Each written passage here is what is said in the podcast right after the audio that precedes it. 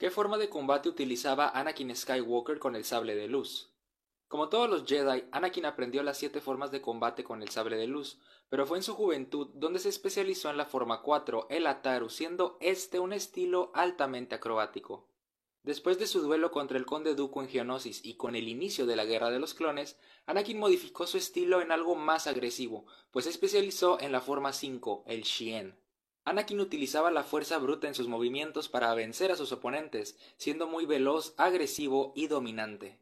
Y como dato curioso, esta misma forma de combate, el Shien, la siguió utilizando el señor de los Sith, Darth Vader.